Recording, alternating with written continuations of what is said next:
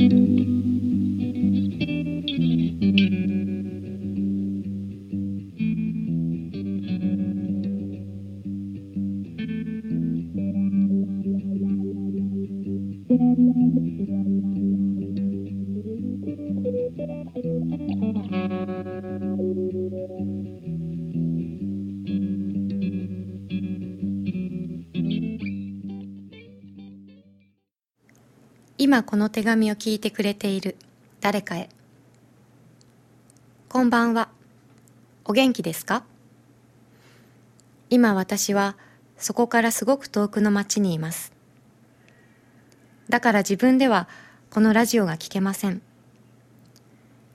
この電波があなたにちゃんと届いているといいのだけど。この前引き上げ記念館に行って戦後旧ソ連の国営ラジオが放送したお便り放送のことを知りました。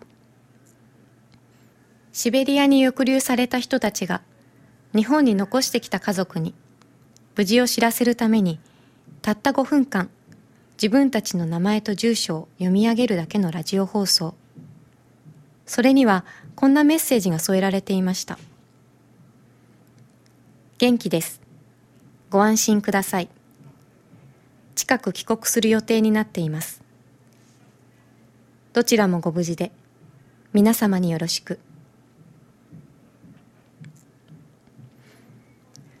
私が今来ている町では、以前、大きな事故があって、まだ自分の町に帰ってこれない人が大勢います。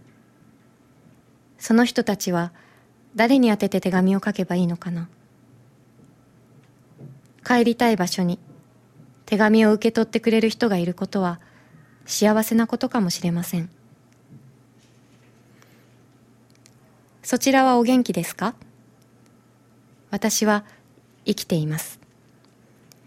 もうじき帰る予定です。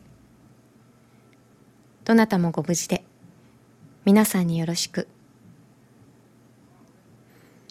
劉さんへ忘れ物をしてしまったので明日帰ります。鍵を開けておいてね。2017年10月29日日曜日青より